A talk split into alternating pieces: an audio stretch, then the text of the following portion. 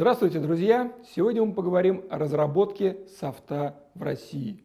И не какого-нибудь софта, а бы какого, а самого, что ни на есть серьезного, офисного пакета. Сегодня с нами в этой студии генеральный директор АО «НКТ. Новые коммуникационные технологии» Наталья Агафонова. Она генеральный директор этой компании, и она знает все о разработке офисного пакета R7 Office. Вы можете сказать, что вы об этом пакете никогда не слышали. Это неправда, потому что многие из вас пользуются этим пакетом каждый день, но не всегда об этом знают. И вот как раз в том числе и о причинах этого мы сейчас поговорим. Наталья, давайте поговорим вот именно об отце-мастодонте всех офисов Microsoft Office. Почему он стал таким популярным? Ведь я помню, когда я только начинал работать с компьютерами, там 30, почти 30 лет назад, было же огромное количество других офисов. Даже в России были свои офисы. Лексикон, слово и дело. А потом пришел Microsoft Office и вот всех затоптал. И, в общем-то, даже до сих пор, несмотря на довольно большое количество разных офисов, он остается, ну, если не эталоном, то, по крайней мере, одним из главных столпов. Вот как вы думаете, почему это произошло? В вашем вопросе есть несколько ошибок. Так. Первое, что Microsoft Office не является отцом офисов. Как бы он не первый его написал.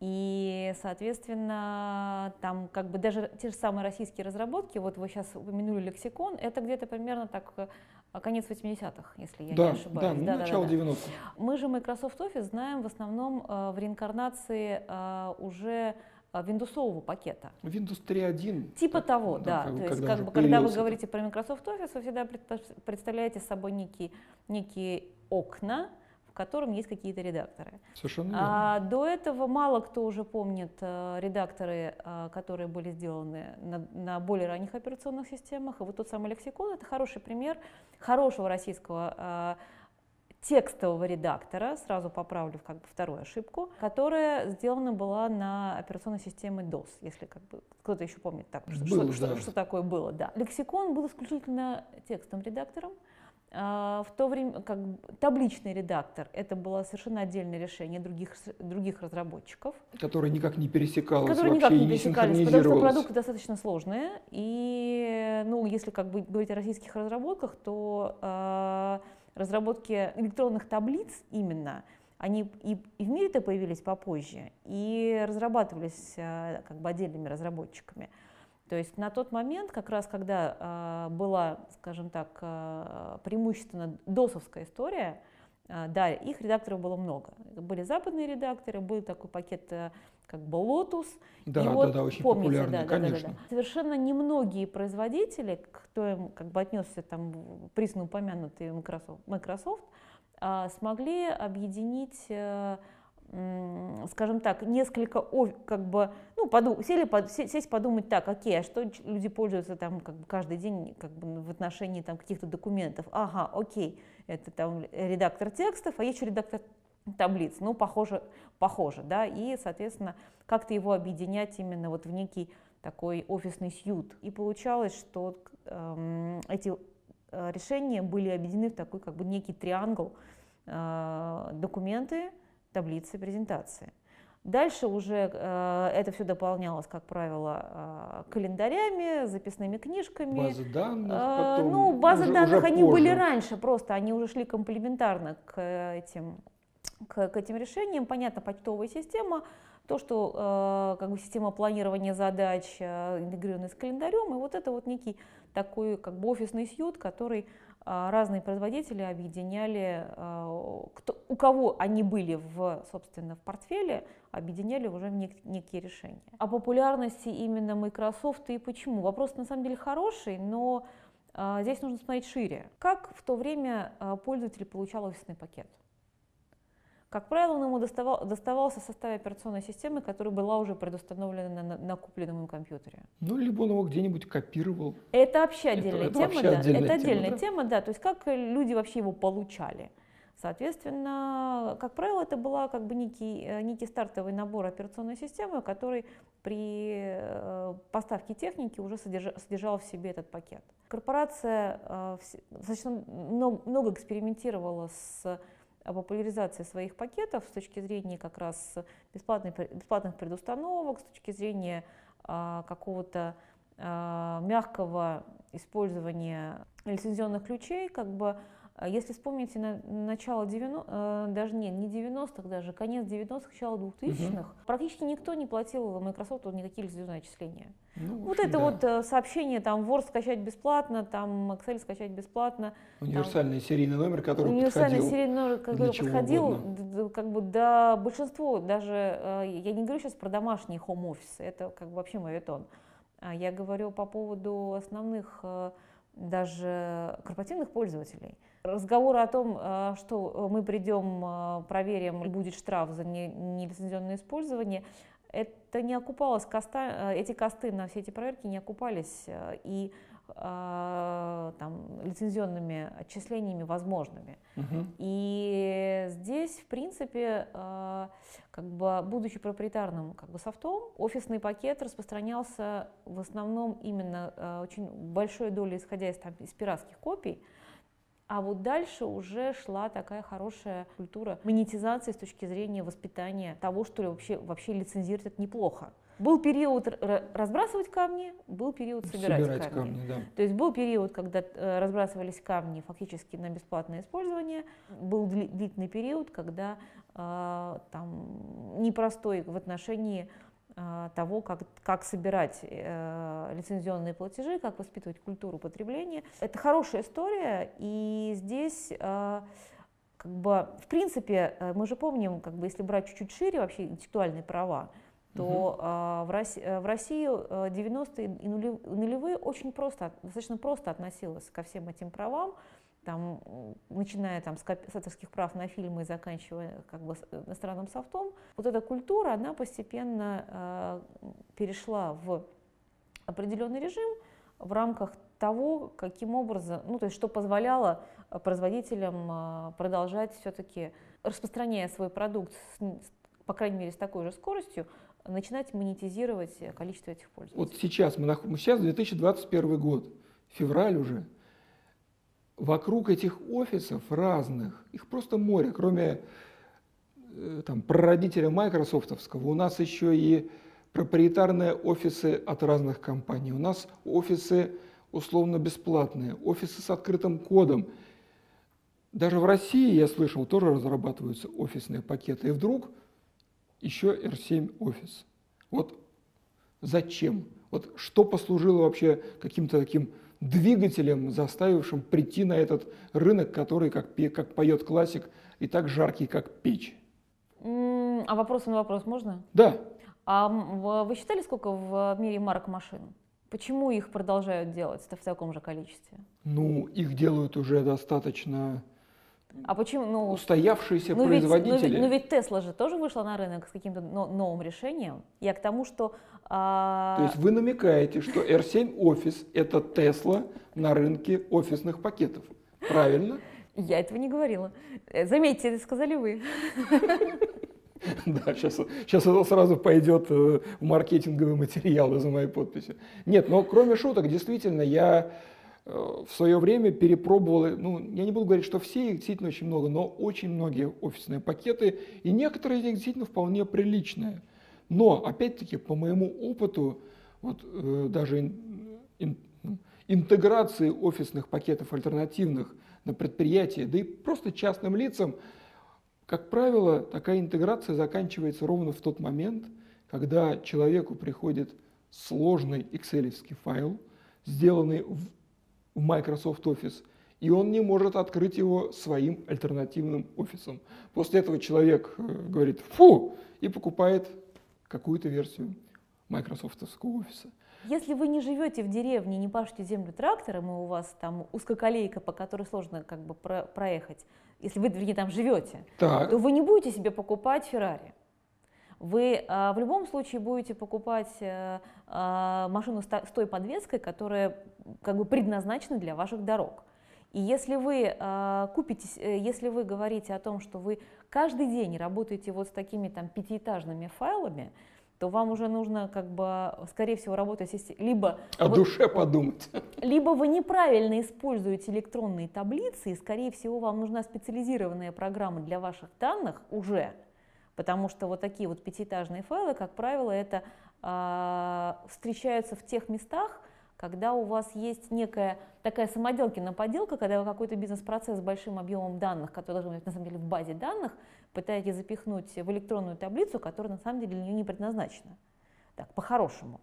Потому Аргумент. что, да, электронная таблица вообще это не этот, не Э, не база данных. И если вы какой-то бизнес-процесс пытаетесь решить с помощью этого, то э, как бы с помощью электронных таблиц, например, макросов к ней написанных, то это можно делать в каких-то единичных случаях, но когда вы пытаетесь строить бизнес-процесс корпорации на вот такой, скажем так, угу. заплаточной технологии, которая, как правило, как бы знает один человек и не имеет, у вас она не описана, не документирована, не знана в эксплуатации, не находится не поддержки, ушел Вася, Вася Кулибин, который это дело написал, и все встало, это как бы другие как бы риски. То есть если вы говорите вот про такую таблицу, я сразу скажу, ребят, а вы точно уверены, что вот то, что вы, это, вам эта таблица точно нужна, и у вас на самом деле эта история не, не закопанная тема неправильно построенного бизнес-процесса? Знаете, я вам историю расскажу с этим связано. Я когда работал в банковском СМИ, посещал различные мероприятия для высокопоставленных банкиров. И я вот клянусь, дословно слышал разговор. Два банкира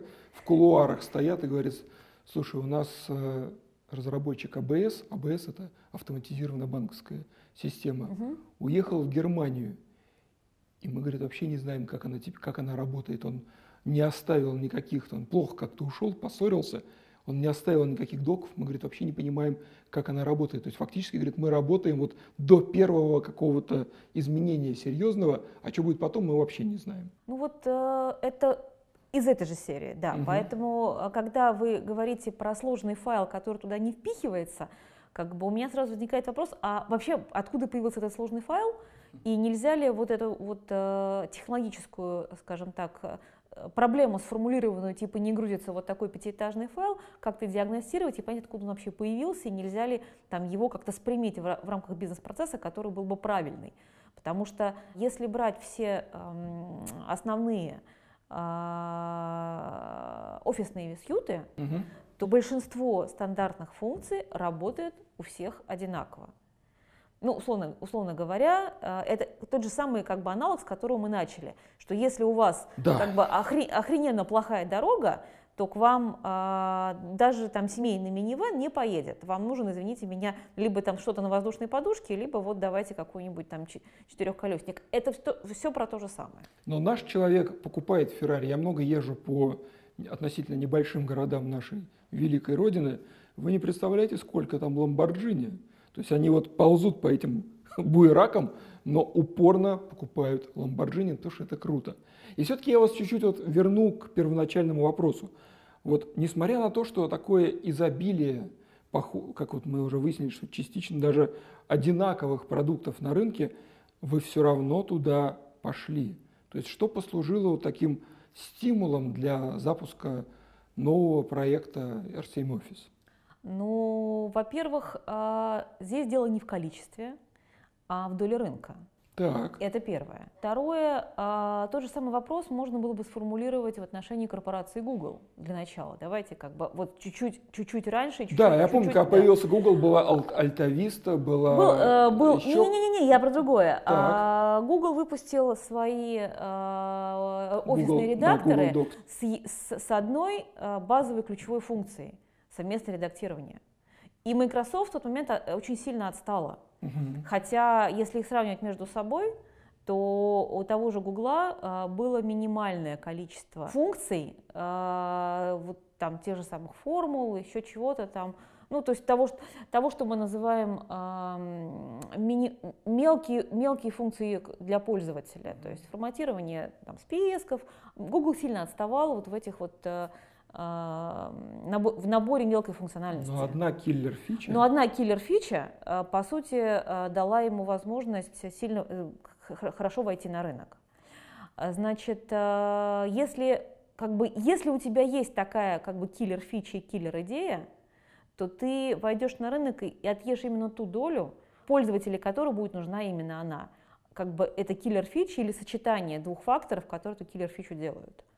И какая же у вас была киллер фича? Но это первое, это тоже, то, тоже самая совместная работа.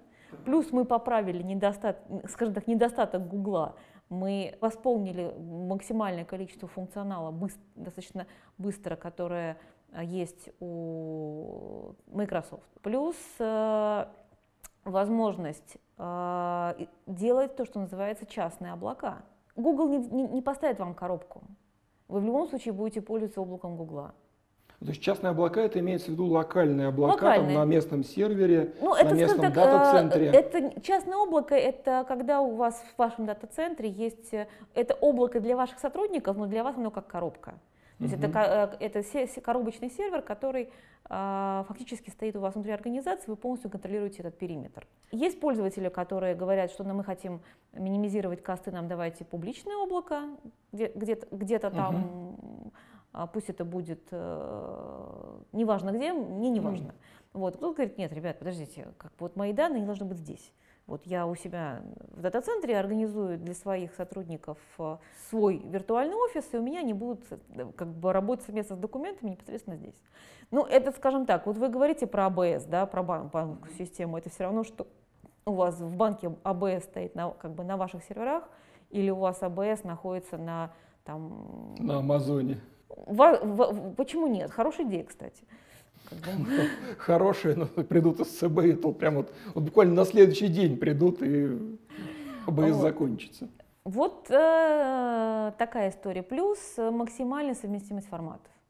То есть мы помним как бы тот вариант, э, что опять же загружая документ популярных офисных пакетах в другой популярный офисный пакет западный, у тебя съедет форматирование. Максимальная совместимость форматов – это был как бы, вопрос, который э, решается в первую очередь, э, который идет неотъемлемым как бы, атрибутом любой киллер-фичи. Так, получается, киллер-фич у нас прямо тоже уже на одной, на одной руке пальцев не хватает. То есть, во-первых, это совместная работа. Совместная работа, во-вторых, частное облако, в-третьих, поддержка широкого набора функций. Это не киллер фича, это, это, просто, это ну, называется, это, да. а, в принципе, если у тебя этого нет, а, это как То давай до свидания. То это давай до свидания, да, то есть это будет очень тяжело. И получается еще это максимальная совместимость, чтобы никто никуда не уезжал. В документе. Ну, это, это третье. Вот, это, это третье. Это, это, это, это форматы, никто никуда не уезжал, это вот одно и то же. А. Поймите, как бы есть то, что называется, а, как, как это в математике было, как бы условие обязательное, но недостаточное. У вас э, в любом софте условия обязательные э, это чтобы он стабильно работал и в принципе свои функции как-то выполнял. А как-то это значит, какие базовые функции заявленные работали. А если он этого не делает, то неважно, что у него функции, там, какие, какие заявлены киллер-фичи, то есть если он работает нестабильно и валится, то... Как ну, бы... То есть машина может быть как, как угодно красивой, но, но если, если она не едет, Если то... у нее отваливается подвеска, то, извините меня, как бы это не, это не годится. Вот, то есть э, ты должен полностью как бы выполнять, ты должен нравиться людям. Любой продукт, любой продукт. А теперь, а теперь про поводу, а, ты должен быть красив. Что такое а, как бы интерфейс, который нравится? Это интерфейс, которого ты хочешь. Ну да, который тебя который ты хочешь, да, да, да, да. И вот, вот здесь вот, если ты не делаешь красиво, если ты не делаешь вот, э, э чтобы у тебя сам интерфейс твоего продукта э, вызывал у тебя удовольствие, то как бы ничего не получится, как бы, и даже у пользователя Ну, я вот помню, будет. когда в офисе, по-моему, в 2009, боюсь соврать, или в 2013, ну, в том самом офисе, там появилась новая модель движения курсора. То есть такая печатаешь, вот он, он стал двигаться как-то вот очень красиво. Меня это так зацепило, хм. что я тут же на него перешел. Мне вот нравилось печатать и смотреть, как меня движется как курсор. курсор. Двигается. Ну бред, казалось бы, ну вроде ну, взрослые люди, какой-то курсор.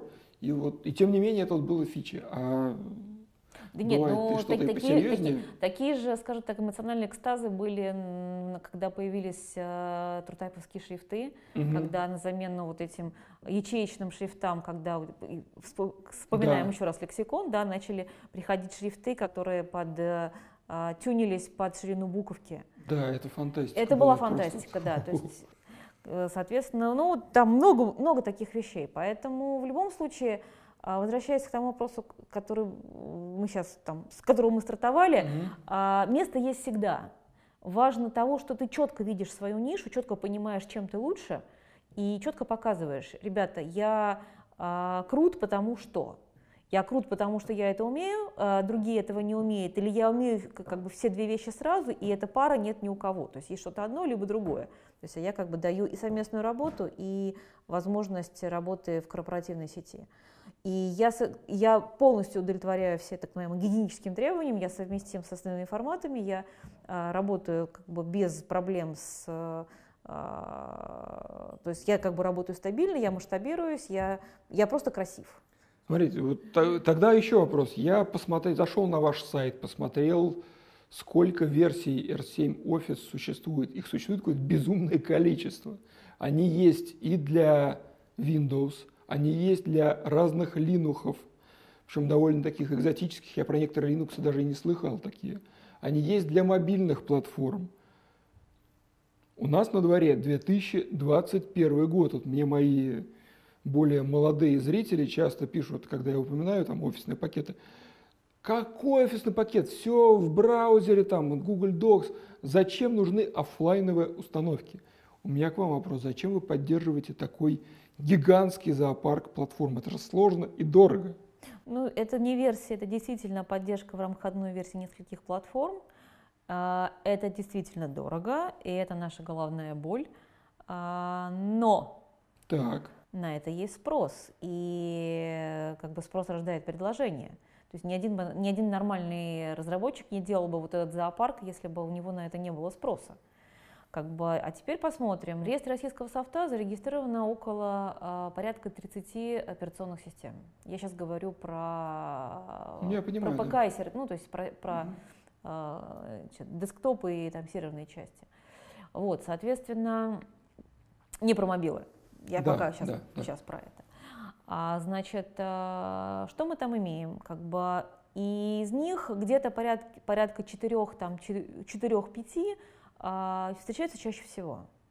А, но ни одна из них не имеет доминирования. Как бы, то есть есть они в целом там плюс-минус более-менее а, там, представлены там более-менее равномерно. Ну, тут побольше, но а, как бы не суть.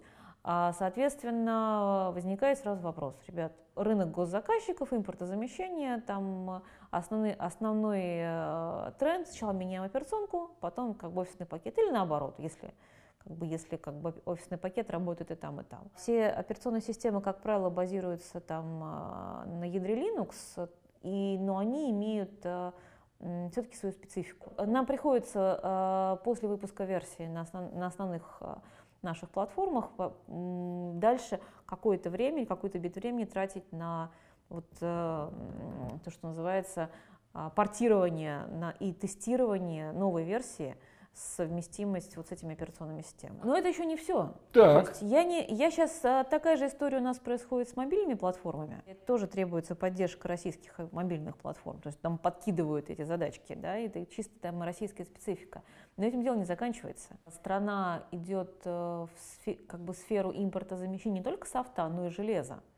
А, и уже достаточно э, там есть перечень процессоров, как тот же Байкал или Брус и так далее, угу. российского производства, которые э, начинают там, выходить на рынок и, и массово там, как массово менять или планировать менять. Я просто не, не, не сильно слежу вот за динамикой, но а, мы как бы точно так же озабочены поддержкой а, вот этих вот э, этих процессоров. Но тем более, что уже на этих процессорах разрабатываются готовые системы, они да, собираются да, в массовых да. количествах, то есть это не просто вот как тут, они есть, они реально есть. Здесь как бы у нас есть, э, с точки зрения вот самого класса софта, у нас здесь есть некий, э, некое, скажем так, некое преимущество, в том числе, в том числе, что мы не влечем за собой большие энергоресурсные вычисления, ну, такие там, как микширование там, видеопотоков при видеоконференц-связи, да, или там, обработку там, больших объемов данных на бигдате, да, то есть э, это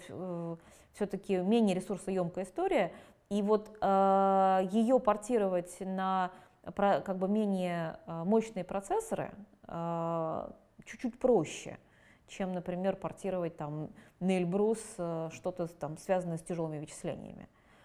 Как ну, бы, наверное, да.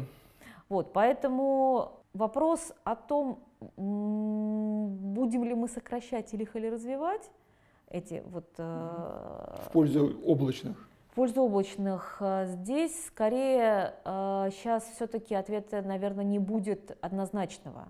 Потому что для э, коммерческого сектора государственного приходится поддерживать эти платформы, э, если эти требования нормативные будут продолжать э, появляться. А вот для э, коммерческого сегмента или для сегмента B2C, да, да, мы там работаем. Если говорить, э, можно ли работать из браузера, можно.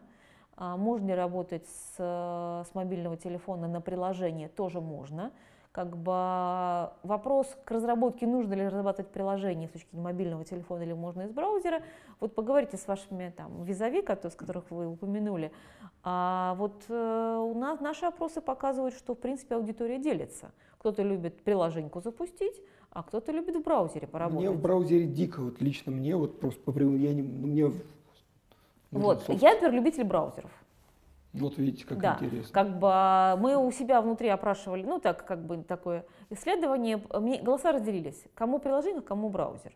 То есть э, и здесь нету сейчас однозначного рекомендации, поэтому делают и то, и другое. Посмотрите даже не только на наши, но и другие решения. Да, у всех так. То есть э, это вопрос э, там как бы сейчас как бы любой уважающий себя разработчик, как правило, делает и браузерную, и приложение. приложение. Mm-hmm. Бывает, э, как бы, бывает по-разному, но вот мы придерживаемся этой политики. Наталья, ну вот когда я вот это слышу про частные облака, я сразу начинаю думать о каких-то режимных предприятиях, которые старательно хранят государственную тайну, и поэтому вынуждены использовать вот такие специальные инструменты. Кто основные пользователи R7 Office? Вот именно его Э, версии в качестве офлайнового продукта, офлайновых приложений и частных облаков. Кто они? Это, наверное, все военные? Не поверите. Как бы вот э, частные облака чаще всего спрашивают э, коммерческие корпорации. Почему? А, мы, я, как бы мы тоже сначала, сначала думали, почему. это, это, это я шучу. А, смотрите, пример приведу. Так. А, карш, э, вы каршерингом пользуетесь? Ну, я знаю, что это такое. Каршеринг да, Раша принадлежит э, компания а, полностью негосударственная. Так. Импортозамещение для них э, слово достаточно неизвестное, непонятное, к ним ну, да. отношения не имеющее. А запрос на частное облако. Вопрос, зачем? Действительно. Вопросы безопасности. Как бы люди, а, люди считают, что хранение данных на своих ресурсах по своим регламентам – это важно. А, это первое. Ну, то есть все, что связано с безопасностью, сохранность данных, там в любом как бы варианте это первое. И второе – это снятие а, рисков связи, интернет-связи, связанности сети, все что угодно с этим связано. То есть, э, как бы, то есть по, по сути вопрос звучит так, ребят, а если интернета не будет, мы сможем работать? Сможет? Сможет. Смогут? Смогут, сможет, смогут, смогут. Ну, то есть как бы это работа локальной, локальной внутренней сети, да. Это, скажем так, люди, решающие в бизнесе конкретную задачу. То есть, э, и она звучит как безопасность, непрерывность бизнеса вот с такой-то постановкой вопроса. Ну, государство это тоже, наверное, есть. Государство, а, государство, а, да, а, но государство, оно менее, менее поворотливо, и у них задачи формулируются чуть-чуть иначе. Когда рассматривают варианты совместной работы, они в первую очередь э, рассматривают это как некий программно-аппаратный комплекс, который они встраивают в свои, там, бизнес, в свои бизнес-процессы как системы документооборота, все системы э, да, ну, внутренний кон, внутренний, системы внутреннего контура, который у них э, внутри стоит. И вот эта потребность у них э, выражена как в первую очередь как Microsoft замещение и по, как бы по, по, по параметру там, цена-качество. И второе, да, совместная работа как один из преимуществ, которые они бонусом получают, не переходя на там, облачные решения Microsoft, которые требуют уже определенного, ну, то есть хранения данных уже не на предприятии. Да, это кейс, я специально начала с коммерсов, потому что коммерсам это важно, и они в первую очередь ориентируются вот на эту потребность. А, и если тебя покупают коммерсы и тебя шерстят хвостят гриву, то в ГОС а, ты уже идешь подготовленный. Ты знаешь уже, а, какие чаяния есть у пользователей, и там решаешь специфику уже интеграцию с другими системами. То есть как бы кейс, кейс разный, работает один и тот же продукт над разными задачами, и ты там, где есть компания небольшая, и ты ее смог показать, ты ее точно так же внедряешь уже в, крупный ну, там, да. холдинг или а, там, орган власти, и уже а, решаешь следующие задачи там, совместимости с, с окружением. А если говорить вообще про органы власти, то у нас есть уже такая... Я думаю, что это не, не только было бы у нас, это как бы любо, любое решение, которое э, офисное рассматривалось бы э, в ГОСах, а, есть, по сути, три шага, а, по которым мы с ними работаем. Первый, как поставить. Второе, как открыть все, все документы, которые были раньше. И третье, как совместить со всеми, системами, со всеми имеющимися системами. Первая задача нетривиальная часто, как бы это поставить э, там, на 30 тысяч рабочих мест на распределенную сеть, ну, э, как бы она чисто инженерная, там разработка есть не требуется.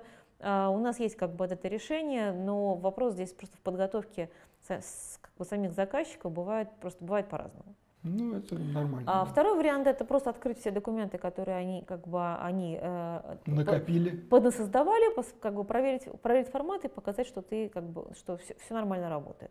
Если там обнаружится вот тот самый файл, который мы говорили монструозный, понять, понять, что с ним делать и как как можно с, с таким бизнес-процессом жить. И третий момент – это если э, есть информационные системы, которые делают э, сами документ э, форма, в офисном формате, DocX, DocX, TXX, вот эти форматы, соответственно, чтобы они их делали корректно, нормально вызывали тебя. Это, по сути, интеграционные э, возможности э, как бы применение наших интеграционных возможностей с локальными системами, которые стоят у заказчика.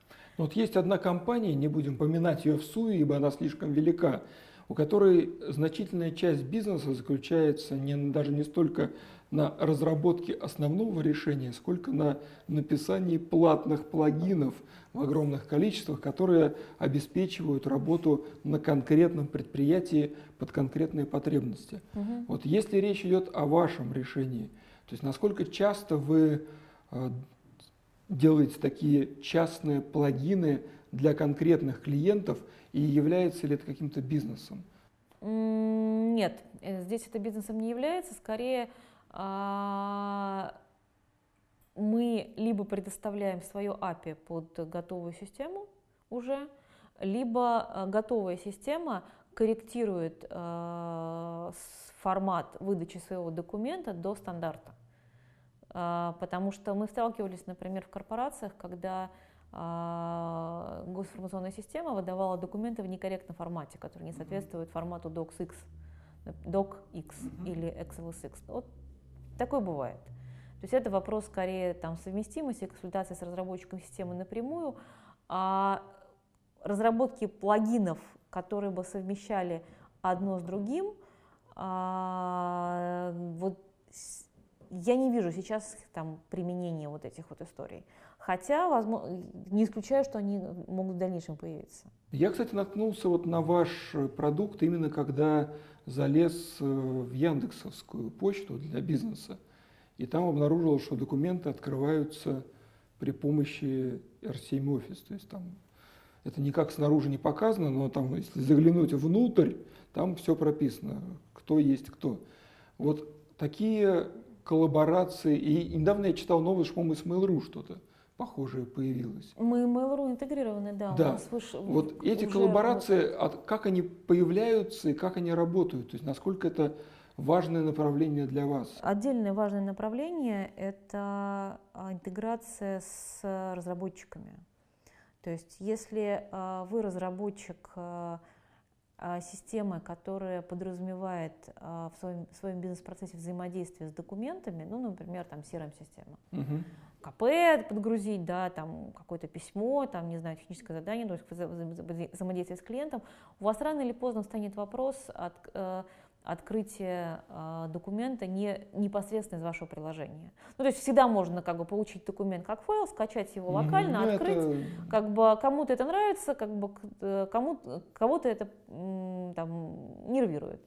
Вот, соответственно, зачем? Вот я тут, тут работал, зачем я куда-то пошел, как бы у меня там два, два окна, зачем, давайте я... Я в них путаюсь. Да, в документ, документ открою прямо с приложений. И вот эта вот э, потребность разработчика – обеспечить э, э, нативное открытие документа у себя в, в своем собственном приложении, например, почтовое приложение, да, почта.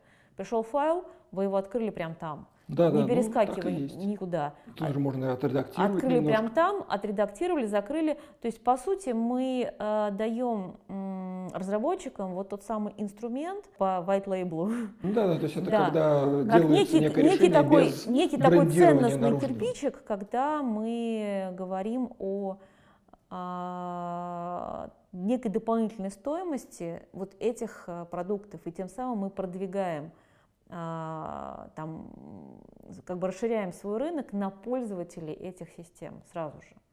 Вот. И то есть это один, один из ключевых э, подходов э, экспансии на рынок. Наталья, а что вы думаете по поводу необходимости, скажем так, присутствия во внешнем пространстве? Потому что вот есть один российский разработчик офисных пакетов, не помню, как называется, но вот стоит упомянуть где-то в интернете, написать просто слово «офис», вот тут же туда прибегает и начинает яростно комментировать. Вы, насколько я знаю, в социальных сетях ну, Ты достаточно... Знаешь, это мы пока плохо работаем. Так, то есть, ну, то есть считаете, что нужно прибегать и, и кричать? Мы считаем, что при слове офис а, должны идти ассоциация с R7. А если да. такой ассоциации нет, значит мы еще что-то не доработали. Но ведь есть как позитивная ассоциация, так и отрицательная. То есть, например, у меня э, вот такие вот прыжки и ужимки скорее вызывают отторжение. Нужно давать людям то, что им нужно а в первую очередь, а все остальное уже, наверное, придет само. То есть мы перефразируем сейчас фразу любимую Ли Коки, имея хороший товар, не обязательно быть хорошим продавцом, так? Нет, не так. К сожалению, имея хороший товар, а, если у тебя на рынке а, много хорошего товара, продавцом быть надо.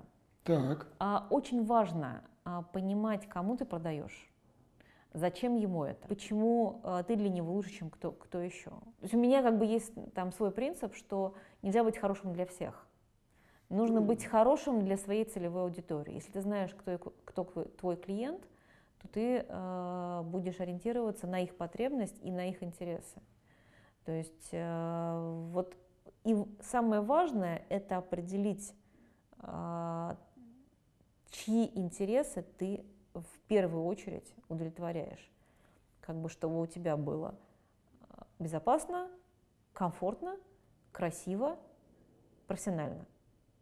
А вот, сказать про красиво, вот я сейчас вас и спрошу. Я внимательно гуглил разные отзывы про R7 Office, и я вот лейтмотив такой постоянно возникающий, то, что интерфейс не похож на майкрософтовские продукты местами, причем местами заметно не похож. А, а почему он должен быть похож?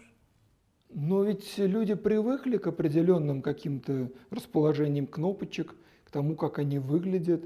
И, наверное, я, я, я, не, я не настоящий разработчик офиса, я просто вот предполагаю, наверное, более простой путь, по которому, кстати, многие идут, это тупо клонировать, ну, чуть-чуть изменить, чтобы там из Редмонда не, не пришли материться, но, в принципе, оставить все как есть. А вы все-таки пилите свой во многом интерфейс, который отличается от э, Редмондского. Мы как бы занимаемся этим достаточно, достаточно плотно, именно вот интерфейсом и пользовательским опытом. И э, у нас есть накопленная, некая накопленная база, но самое удивительное, что переход с одной версии популярного западного пакета на другую версию популярного западного пакета вызывает больше проблем, угу. чем переход на новый продукт. Ну, условно говоря, там есть там две, две версии старая, как бы старая и новая, там, те же, ну, там, восьмая, десятая, да? Ну да. Вот, и люди, не, многие не перешли с восьмой на десятую, просто потому что... Там, да, там страшновато, согласен. Там большое различие. Да. Так вот, э, концептуальное различие одного продукта и другого оказ, оказывается Меньше. сравнимо угу. с различием двух версий э, одного, одного и того же продукта. Те, внимание, вопрос, а стоит ли этим так заморачиваться тогда? Как бы, а, то есть если у тебя а, концептуально а, основные функции находятся в ожидаемых местах угу. и по ожидаемой логике, то ты, ты задачу первичного вхождения в продукты уже решил. А вот дальше пошли функции, которые не всегда как бы используются меньше, и всегда будут люди, которые, например, есть целый курс табличного редактора для финансовых директоров. Ну, расчет э, там NPE, РР, там норм рентабельности и так далее. Как бы а, много вы встречали э, людей, которые умеют ими пользоваться. Те же между самыми сводными таблицами, ну, то есть, э, которые или как по-английски pivot table, то есть mm-hmm. когда у тебя, по сути, на, одно, на одном листе база данных, а на другой ты делаешь некую аналитику в рамках нее и выборки, да, а, Этим умеют пользоваться, дай, дай бог, процентов 10 пользователей, если не меньше. Вот функции ну, сводных таблиц. Даже меньше, я думаю. Да. Действительно умеют меньше. Действительно умеют меньше. То есть, э, соответственно, а, если говорить про интерфейс представления вот функций, которые используются редко или используются только в профессиональных ситуациях, то, а, ну, то есть вот в узких там бизнес-ситуациях, то темы схожести интерфейса, скорее всего, нету. То есть она, скорее всего, не настолько актуальна, угу. чем, грубо говоря, просто поддержать функционал и э, дать пользователю некий гайд, каким образом ты, ты эти сводные таблицы у себя поддержала, как ты с ней можешь работать. Проблема заключается в том, что зачастую люди хотят сначала попробовать продукт как-то вот в течение длительного времени, а потом уже принять решение, покупать его или не покупать. А, или, допустим, они пользуются какой-то усеченной версией, а потом покупают полную. Вот насколько я понял из сайта вашего офисного проекта, что совсем бесплатно, вот совсем, чтобы вот бескоштовно приобщиться к R7 нельзя. То есть можно, есть какой-то... Можно. Так, вот прям бесконечное время можно пользоваться. Бесконечно нет. У нас вот. есть облачная версия, а, на которой она полнофункциональная, там нет ограничений по функционалу. А, в рамках нее можно а, использовать достаточно, достаточно долго. Полгода, по-моему. А, полгода мы делали сейчас для пандемии. Сейчас мы этот срок, скорее всего, будем пересматривать. В сторону сокращения, наверное? По-разному. То есть э, есть два подхода. Первое в сторону сокращения, действительно. Второе в сторону нарезки функционала. Ну, вот, как ну, вот, да, вот да, это да. бесплатно. Но проще более короткий промежуток дать э, полную версию, чем э, резать коту хвост. Ну да, по кускам это обидно. По кускам и обидно, да. Это как бы там в компьютерных играх можно по кускам резать. То есть хочешь, хочешь чего-то там, докупи. Здесь э, так не работает. Люди не будут докупать. Докупи волшебных кристаллов, чтобы сохранить да, таблицу. Да, да, да. Здесь, здесь, это не, здесь это не то, это ну, так не делают. Там можно, можно играть э, функционалом с точки зрения наличия приложений, ну, например, а, давать сьют, а, например, без, без коммуникационного приложения, только редакторы, или, например, а, наоборот, коммуникационный э, весь сьют без редакторов. Ну, то есть ну, кейс, ну. кейс э, странный, но, странный, но понятный. Вот. А резать, грубо говоря, по фичам внутри неправильно. Ну хорошо, я теперь немножечко перефразирую вопрос. А насколько вообще для вас важны обычные конечные пользователи? Они важны больше всего. Так, то есть вы хотите, то есть просто вот я, у меня вот сложилось ощущение, что у вас главный фокус это вот такие большие, серьезные корпоративные клиенты. Ну, же а... в этих клиентах люди сидят. Они же там на кнопки клацают. Да, но я говорю именно вот о людях, вот, вот, допустим, я решил, что все, ну хватит, ухожу я из этого мелко-мягкого ига, я хочу пользоваться офисным пакетом. Вот такие люди для вас интересны или все-таки... Смотрите, а, вопрос не, не в том, интересны ли они нам, а в том, интересны, интересны ли, ли мы, мы, мы им. А вы им интересны? А, вот э, я думаю, что да. Как бы а тут вопрос э, в том, что человек хочет. Как бы если э, он хочет, чтобы у него эта история была абсолютно бесплатна, он будет так и искать в интернете бесплатный офис он взломает ключ. Ну, ломать в последнее время стало трудновато. Да. Ой, зачем я это сказал? В общем, действительно трудновато стало, поэтому сейчас проще как купить. Бы, да, он будет ломать, он будет еще что-то делать, да, соответственно, как бы, там, если у него цель не заплатить ничего, он как бы эту цель выполнит, и мы здесь как бы ему, ему в этой задаче, наверное, не поможем. Вот. А если он будет э, как бы искать э, вариант, который, с, которого, с которым он э, сталкивался на работе и уже его знает, соответственно, он будет себе это покупать и дома. Если он, э, у него дети учатся в школе, используя это приложение, он будет это использовать и дома. А в школах есть кейсы мы, да, мы в школы, у нас есть специальная программа, мы бесплатно поставляем в школы наши пакеты, у нас более, больше миллиона установок в школы уже. Миллиона? Ну, смотрите, а, один регион, один регион, а, как правило, а, от 30 до 80 тысяч школ. Если э, у нас уже больше 10 регионов подписаны, я вот примерно порядок вам и говорю. Ничего себе. Вот, то есть, э, соответственно, э, это, это такие существенные инвестиции. То есть, как, э, как можно э, сделать так, чтобы пользователь тебя захотел? Ну, либо должен привыкнуть с молодых да, ногтей, с, либо, да. вот, либо он должен как бы начать это, начать это использовать на работе, и ему, э, как, то есть ему будет комфортно использовать то же самое, либо а, мы как бы либо в поиске он видит нас в первую очередь и пробует, ему нравится. И вот это как раз вот про то самое, что нравится. Ну тут есть еще одна такая ну, противоположная позиция, потому что многие дети перестают любить Пушкина, потому что их в школе плохо научили. Плохо, преподаватель не смог объяснить эту красоту языка, и они уходят из школы, все, никакого Пушкина Ну, понятно, а потом в 30 лет перечитывают Достоевского и говорят, же, а почему же я это раньше не прочитал? Не, ну вообще, так, это немножечко же выходит за тем наша беседа, но пичкать детей там в 10-11 классе Достоевским, ну это жестоко очень. То есть это надо быть очень умным, умненьким ребенком, чтобы вот э, понять и принять. Я от Достоевского просто болел в школе, мне просто физически тяжело было. Но, тем не менее, просто к тому, ну, это мы сейчас можем уйти до бесконечности с тем, что как хорошо, чтобы были хорошие преподаватели информатики и прочее, и прочее. Но тут уже... Ну, здесь э, нет, нет серебряной пули. Э, грубо говоря, нету э, решения, которое работает 100%. Здесь нужно э, пробовать, пробовать, еще раз пробовать. Пробовать, смотреть, выкидывать, не получается, снова выкидывать. Кстати, про образование. Я знаю, что у вас разработка ведется, скажем так, разновекторно в разных регионах России, в том числе у вас есть офисы в Нижнем Новгороде, есть в Казани, возможно, есть где-то еще, я пока не знаю, в Москве, наверное, тоже. У меня вопрос, а где вы ищете людей для вот таких задач? Задачи, мягко говоря, мягко говоря, нетривиальные.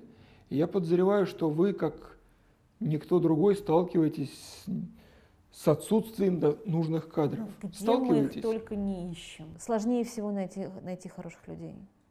А здесь э, либо ты берешь э, людей из тех команд, с которыми сталкиваешься и понимаешь как бы качество их работы, либо напрягаешь э, абсолютно всех э, скажем так, подборщиков, соседей, все, угу. как бы по конкурсу там принимаешь людей, пытаешься искать, это, знаете, вот мыть золото, наверное, проще.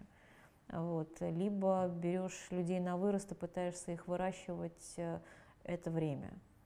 То есть которого, здесь, которого, говоря, как хватает. правило, нет, и, соответственно, это время Даже, даже не столько в том, что ну, я думаю, что вот любой, любой, любой, любая эти компания разработчик вам скажет ровно то же самое. Абсолютно то же самое, да, но просто у некоторых компаний, там не будем опять-таки поминать СУИ, у них э, такой стоит огромный денежный мешок, которым они просто кто-то там идет, там они в него швыряют пачкой денег.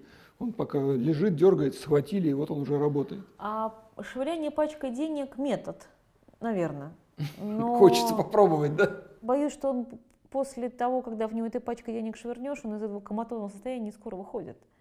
А, потому что важно, во-первых, не только... А, то есть здесь момент такой, что а, должна быть команда, командная слаженная работа. Если ты там 7, 7 пядей во лбу, но ты не работаешь в команде, бесполезно, да? А, деньги будут потрачены зря. Если ты набрал э, набранцев на, на вырост и не приставил их к ним хорошего э, тренера, ментора, там. скажем, ментора, да, скорее, и э, который не выкидывает тех, кто не из компании, то есть вовремя не отсеивает э, по поводу испытательного срока, деньги будут потрачены зря. Если ты э, там плохо оцениваешь людей на входе, то деньги будут тратиться зря. То есть здесь подобных камней очень много. Мы сегодня говорили вот о важных вещах, о развитии функциональности, о конкуренции, о работе с заказчиками. Это безумно важно, но ведь без людей это фактически невозможно. А люди ключевая история. Это вообще ключевая история. Вот, вот сколько вы, вот если бы вы сейчас вот посмотрели на свое рабочее время, сколько времени своего вы тратите вот в процентном соотношении именно на поиск и работу с командой?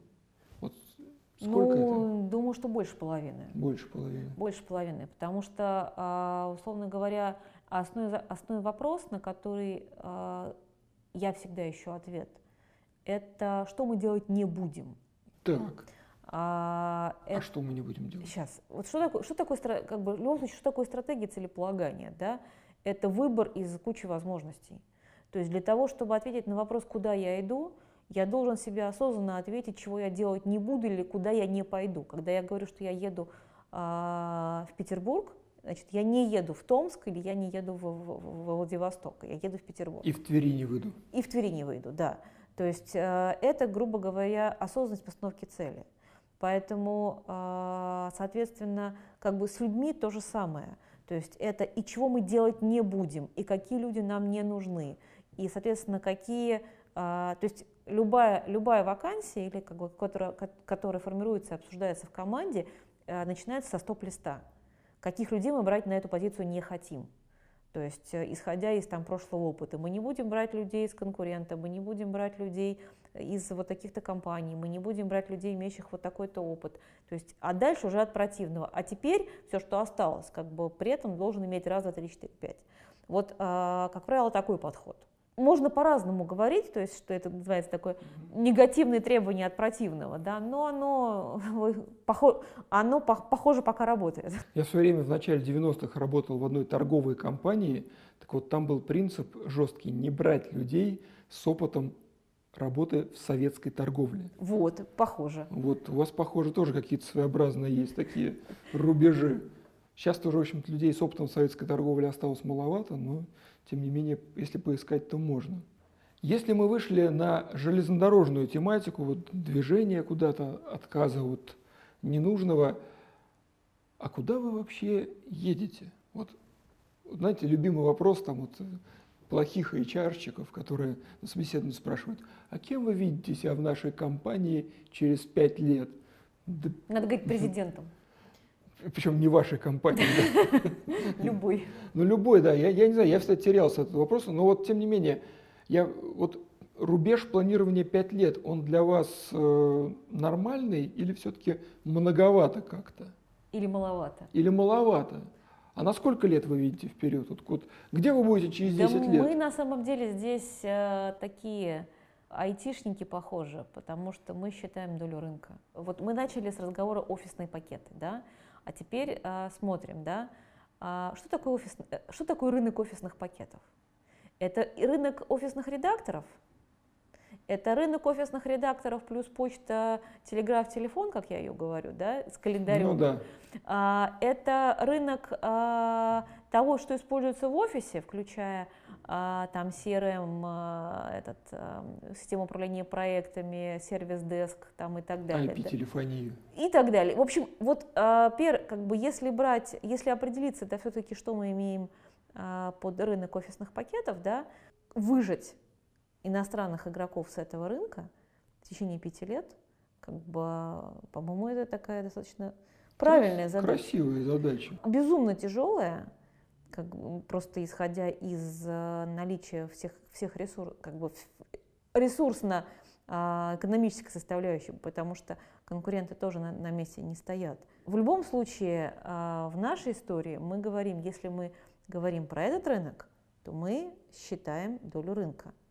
И мы а, в течение пяти лет хотим а, эту долю занять так, чтобы она равнялась уже чему-то, по крайней мере, больше, чем там, 30-40%, хотя бы вот на этом уровне. Если это получается, это считаем, что как бы хорошо. Там, понятно, что а, чем больше, тем лучше. Но вот это хороший показатель. Значит, мы там как минимум входим там, в там, тройку лидеров. Смотрите, ну вот вы говорите про долю рынка это благое дело, и чем больше, тем лучше, это, соответственно, да. Но смотрите, сейчас вот в 2021 году мы живем в условиях, когда импортозамещение озвучивается со всех трибун как некое благо, что нужно делать свое русское, и чтобы занять ту долю, которая сейчас незаслуженно принадлежит супостату. Но я прекрасно помню времена, когда вот как раз конец 80-х, начало 90-х, когда вдруг выяснилось, что свое-то оно, в общем-то, не очень нужно, а есть наш э, глобальный друг и партнер на Западе, и пусть он все занимает всю площадку. Вот я понимаю, что вот это самое импортозамещение, оно, в общем-то, вам, наверное, не очень-то и помогает, вот это вот озвучиваемое сверху, но и не очень мешает. А что, если вдруг пройдет еще пара лет, и ситуация изменится, и, и вдруг опять выяснится, что наши западные партнеры это не просто партнеры, но и жаркие друзья. И нужно опять, чтобы они везде, везде использовались и как можно больше. Вот что тогда? Что будет с вашей долей рынка? О какой доле рынка тогда мы говорим? Опять, как бы есть... С вами трудно очень, вы в конкретике вот переходите сразу. Так. Это, наверное, программистское прошлое сказывается. Закодить без конкретики не получается. Значит, а, если мы говорим про долю рынка офисных пакетов вообще в России, это один объем, одна цифра. Так. Если мы говорим про объем а, рынка импорта замещения, угу. это намного меньше, меньше объем, да, потому да. что как бы далеко не все, не весь рынок попадает под импорт замещения, а только какая-то определенная часть. Да? Вот. И, соответственно, там а, есть э, там определенное количество игроков, оно ограничено сейчас. А, соответственно, а, вот там драйвер а, нормативного регулирования и государственной поддержки, оно сейчас играет очень ключевую роль. Но соотношение импортозамещенного рынка и рынка целиком, оно все-таки не в пользу импортозамещенного. Рынок целиком намного больше. И если вот это вот нормативное регулирование из этого сегмента выпадет, то это, скорее всего, будут э, некое перераспределение как бы просто маркетинговых бюджетов в рамках э, именно общего рынка или как там коммерческого рынка. Здесь э, главное, чтобы государство не давало, если мы начинаем резко дружить с иностранными компаниями, субсидии иностранным компаниям на внедрение в России. Тогда, вот будет, да. тогда будет тяжело. Вот. А если уже, ну это скорее всего там из серии каких-то там странных вещей, да, потому ну, так, так скорее всего не бывает. А прецеденты ведь были, я помню, что вот в стародавние времена, то есть они гранты какие-то умудрялись получать. Не знаю. Выглядело не, очень не, своеобразно. Не, не, по, не, честно говоря, не помню, как бы говорить не могу. Но плохое лучше забывать. Вот, правда? да, поэтому основная задача, вы же спросили про цель на 5 лет. Мы говорим про цель на, цели, на целиком рынок офисных пакетов, не разделяя и учитывая риски смены, смены курса и там, смены курса по э, импортозамещению. То есть эти риски мы всегда учитываем в рамках э, своей, там, своей политики, поэтому и а, продукт э, в первую очередь делаем потому, что он работает и потому, что он нужен, а не потому, что нужно поменять. Это как бы там базовая история. Вот. А дальше э, мы же начали с чего? Мы же начали с того, если у нас киллер фичи, то киллер фичи то никуда не денутся, они равно будут киллер фичи. Как бы я же не назвала киллер фичи импортозамещения. Аргумент. Ну, Наталья, последний вопрос, он такой вот философского характера. Вот, и на самом деле его придумал не я, мне его задали недавно мои зрители. Звучит он примерно так. Вы верите в русский софт? Просто я вот, так, дам немножечко паузу подумать и расскажу свое отношение. Просто я в свое время, там, наверное, уже ну, давно достаточно, я занимался сам разработкой софта за рубежом, э, физически там находился. И я видел своими глазами, что даже если ты работаешь в компании достаточно высокотехнологичной, как это принято говорить, стране, то даже вот все равно в этой, в этой стране невозможно в одиночку что-то делать хорошее. То есть мы сотрудничали и со Штатами, разумеется, и с Германией. И вот только так все вместе мы создавали некий продукт, который действительно заходил глобально. Вот когда мы говорим именно про русский софт, мы, наверное, ну, сразу думаем, что он целиком разрабатывается в России. Вот, во-первых, правильное ли это восприятие, что русский софт – это софт полностью разработанный в России? И второе, насколько вы верите в такую модель, то есть или все-таки глобальное решение, глобальная разработка – это чуть более перспективно? Для меня вопрос, э, верите ли вы в русский софт, звучит практически э, точно так же, как верите ли вы в себя. То есть э, вот абсолютно одинаково. Когда мы говорим про русский софт, вы сейчас затронули, по сути, три уровня агрегации. Первое – это софт, написанный как бы российской командой, как конечный продукт, или там людьми, которые находятся и живут в России, да. И мы знаем много примеров отличного софта международного уровня, как бы, который написан такими командами. Поэтому там, здесь, э, более того, наша российская образовательная база – она помогает делать хорошие, хороших, э, хороший софт и хороших разработчиков. То есть российские разработчики... И экспортировать их. И российские разработчики очень сильно ценятся. Э, и как бы э, мы у себя, то есть мы поговорили про, про проблему поиска кадров, но мы не затронули проблему того, что эти, этих кадры, эти кадры пытаются там, стащить за рубеж – вот. И, и, к сожалению или к счастью, весьма успешно. То есть, к счастью для них, возможно. По- по-разному ну, бывает, ну, да. Ну, то есть их пытаются тащить за рубеж, и, условно говоря, а, наши мозги котируются. То есть, поэтому вопрос, э, верю ли я в русский софт, как в софт, написанный российскими ребятами, да не то, что верю, как бы на него молиться надо. Вот, это первое. А второе, теперь как бы пошли на, на микроуровень. А, вопрос не, сейчас, можно ли представить себе программу, которая целиком как бы написана а, там какой-то либо отдельно взятой стране, практически нельзя. Потому что там все языки программирования, они там создавались много-много лет, и библиотеки, которым все пользуются, как бы находятся, а, ну то есть они... В очень неожиданных местах. Находятся, да, да в очень неожиданных местах. Поэтому а, здесь вопрос скорее а, как бы к тому, что какой, какую элементную базу ты используешь, какую компонентную базу ты используешь, насколько корректно ты используешь лицензию. И второе, сколько ты действительно внес своего, mm-hmm. как бы, а, то есть в маргинальные варианты, когда берется open source и перекрашивается, это вообще не про, не про российский софт, это, про, это что-то про уголовный кодекс, который, грубо говоря, пока имеет дырочки. А, вот. Но суть в том, что а, в любом случае мы все являемся а, там, вольно или невольно участником некий, вот этой, некой международной как бы, кооперации, в рамках которого а, пишутся, там, пишутся библиотеки. И, а уже как ты эти кирпичики используешь, это уже то, что ты написал. Как бы из них можно сложить как ничего, так и гениальные вещи.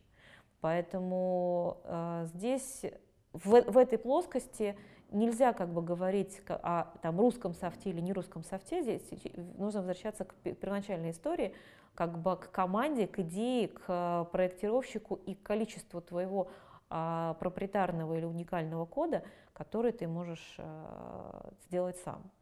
А, более того, если мы говорим о том, что российские ребята написали хороший код и положили его в open source, как бы закоммитили в open source проект или в тот же самый, сделали его просто открытым кодом, то они, по сути, внесли как бы вклад уже там в мировое сообщество, и, по сути, мы уже не знаем как бы в большей части, какие комиты ты делал, например, если как бы в, в открытой библиотеке, сколько там, опять же, как бы, российского кода. Это вот, он уже как бы там особо границ-то не имеет.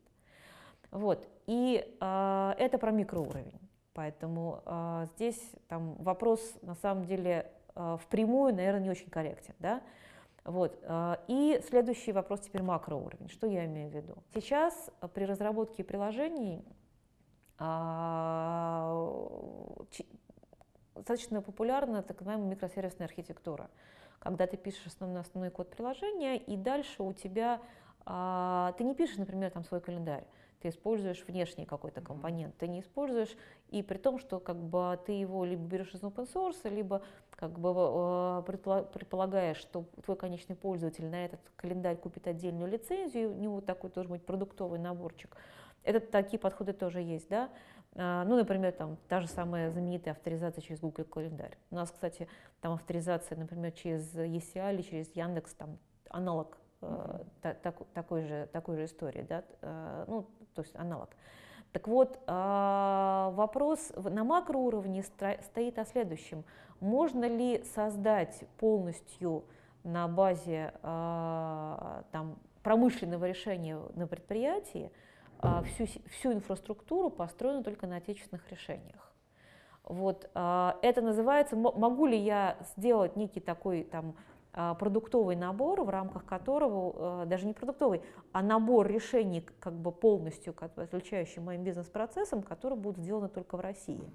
И вот с этим э, сейчас э, как бы скорее будет сложнее, потому что не все зоны а, решений покрыты российскими а, ну, то есть покрыты российскими разработками.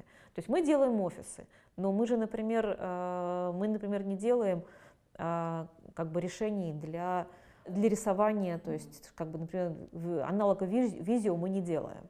А, то есть вот это вот, например, есть некая открытая ниша, в рамках которого она как бы можно либо поискать как бы на рынке аналога, и эта задача уже больше прикладная, как составить а, вот именно, то есть если у тебя стоит задача как бы сделать а, полностью а, всю а, оснащение медпроцессов предприятия на российском решении, это задача другой, другой сложности, и это уже не к разработчикам, это уже там, собственно, к проектировщикам и к вопросам там, того, что должно здесь, э, здесь работать. То есть как бы вот такая задача. И тут нужно реально считать экономику.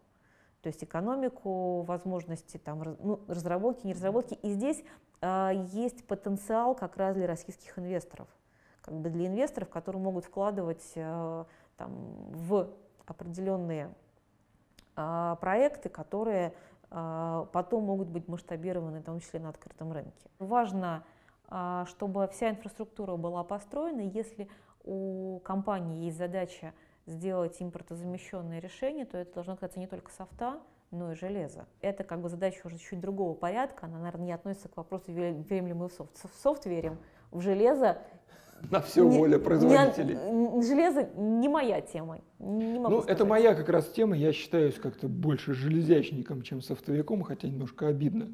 Но просто я говорю, я своими глазами видел вот уже сейчас, как прямо в Москве производятся эти компьютеры на отечественных платформах. Это не разовое производство, это не какие-то штучные, там, чтобы показать, отнести в Кремль и помахать там. Нет, это действительно конвейерная сборка, это очень это большая интересная история, которая, к сожалению, очень как-то вяло освещается наружу. Кстати, надо это исправить.